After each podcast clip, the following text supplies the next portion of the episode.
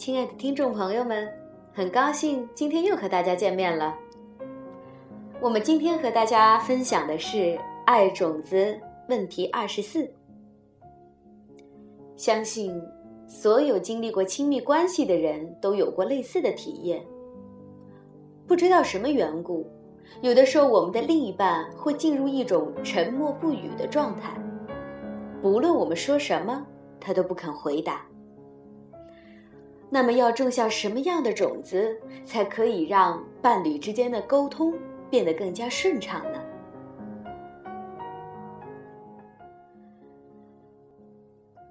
很多时候，事情是这样发生的：可能是妻子，或者是丈夫，其中有一个人昨天晚上睡得不好，一大清早。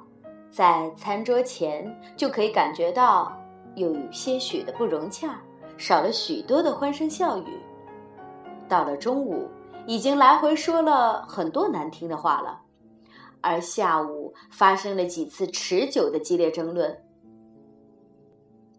两人中的一人已经气得，或者是烦得连一句话都不想说了，表示我不想说出任何可能会伤害到你的话。但是，其实我们都心知肚明，通常沉默不语也是伤害他人的一种方式。如果我们开始了解这一类事件的因果关系，我们就可以解决跟伴侣间的沟通障碍。表面上看，睡眠不足导致我们在早饭时开始不融洽，到到了下午已经升级成。争论，而到了晚上时，就开始沉默不语了。所以要解决这个问题，只需要其中的一个人或者是两个人都获得充足的睡眠，对吗？其实我们都非常清楚，事实并非是这样的。看一看因果关系是怎么样在一棵树的身上体现的。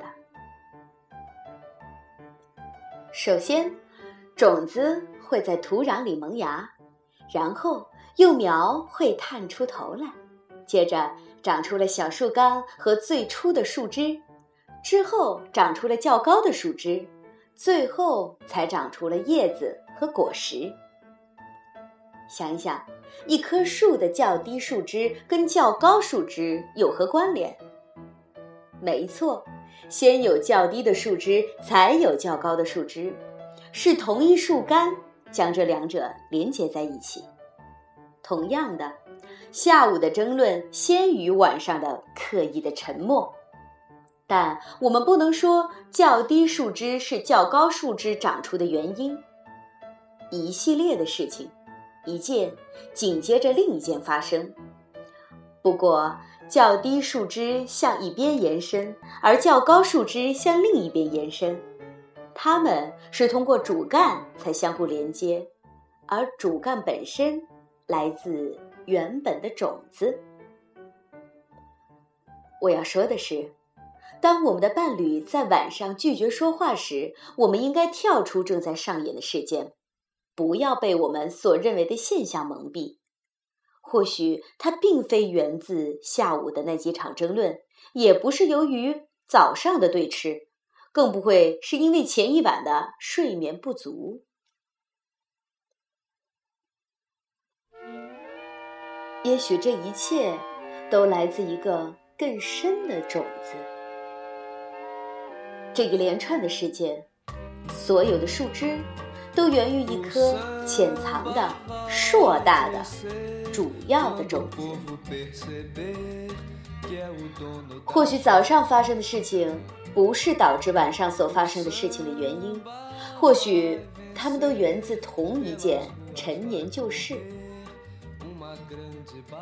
爱的种子法则的重点就在这里。过去种下的硕大种子。导致了今天发生的所有事情。不要归咎于你的丈夫，也不要怪罪于你的床，它们都来自你以前所种下的种子。好了，现在你可以选择要处理睡眠不足的种子，还是处理看到某人不愿跟你交谈的种子。学习区分导致同一个状况的不同种子，并且一一解决。不要试图一口气将它们全部解决，因为有太多的种子同时在运作。养成习惯，一次解决一个问题，完成之后才接着下一个。究竟而言，这些种子全部都是相互连结的，而我们最初并不明白这一点，不明白所经历的事情从何而来。这意味着，消除导致问题出现的其中一个种子，也会同时减弱其余的种子。这真的是一个太棒的消息了！通过完美的种子法则，我们可以整体的改变自己的人生。现在你应该知道我们一贯的作风，我们来解决沉默这个问题，因为就某种程度而言。它比不睡觉的问题严重的多了。我们都知道，不睡觉不一定会导致这样的后果。难道你从来没跟要好的朋友出去玩个通宵，隔天早上照样吃着牛角面包，喝着咖啡，谈笑风生？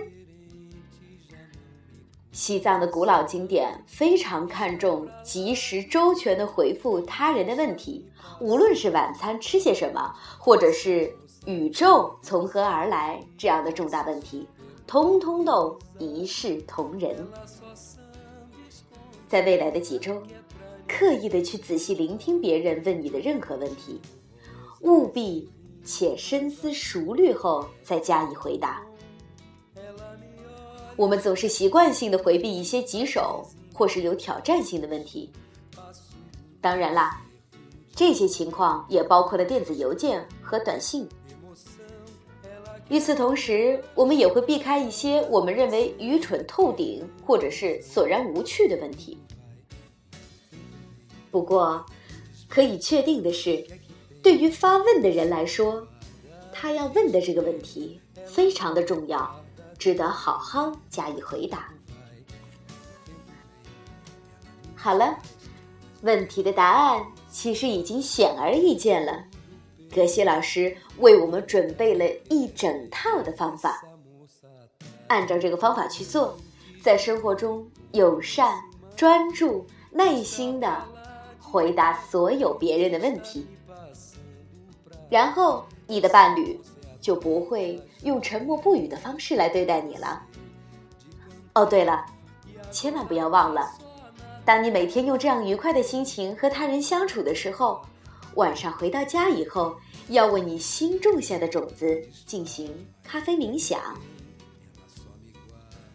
另外要补充的一点是，如果你肯花时间认真聆听，你会发现，几乎每个人问的每一道问题背后。都蕴含着一丝智慧，优雅的回答，而我们的伴侣将不再愤恨不平，保持沉默，而这无需我们开口，就自然轻松的化解了。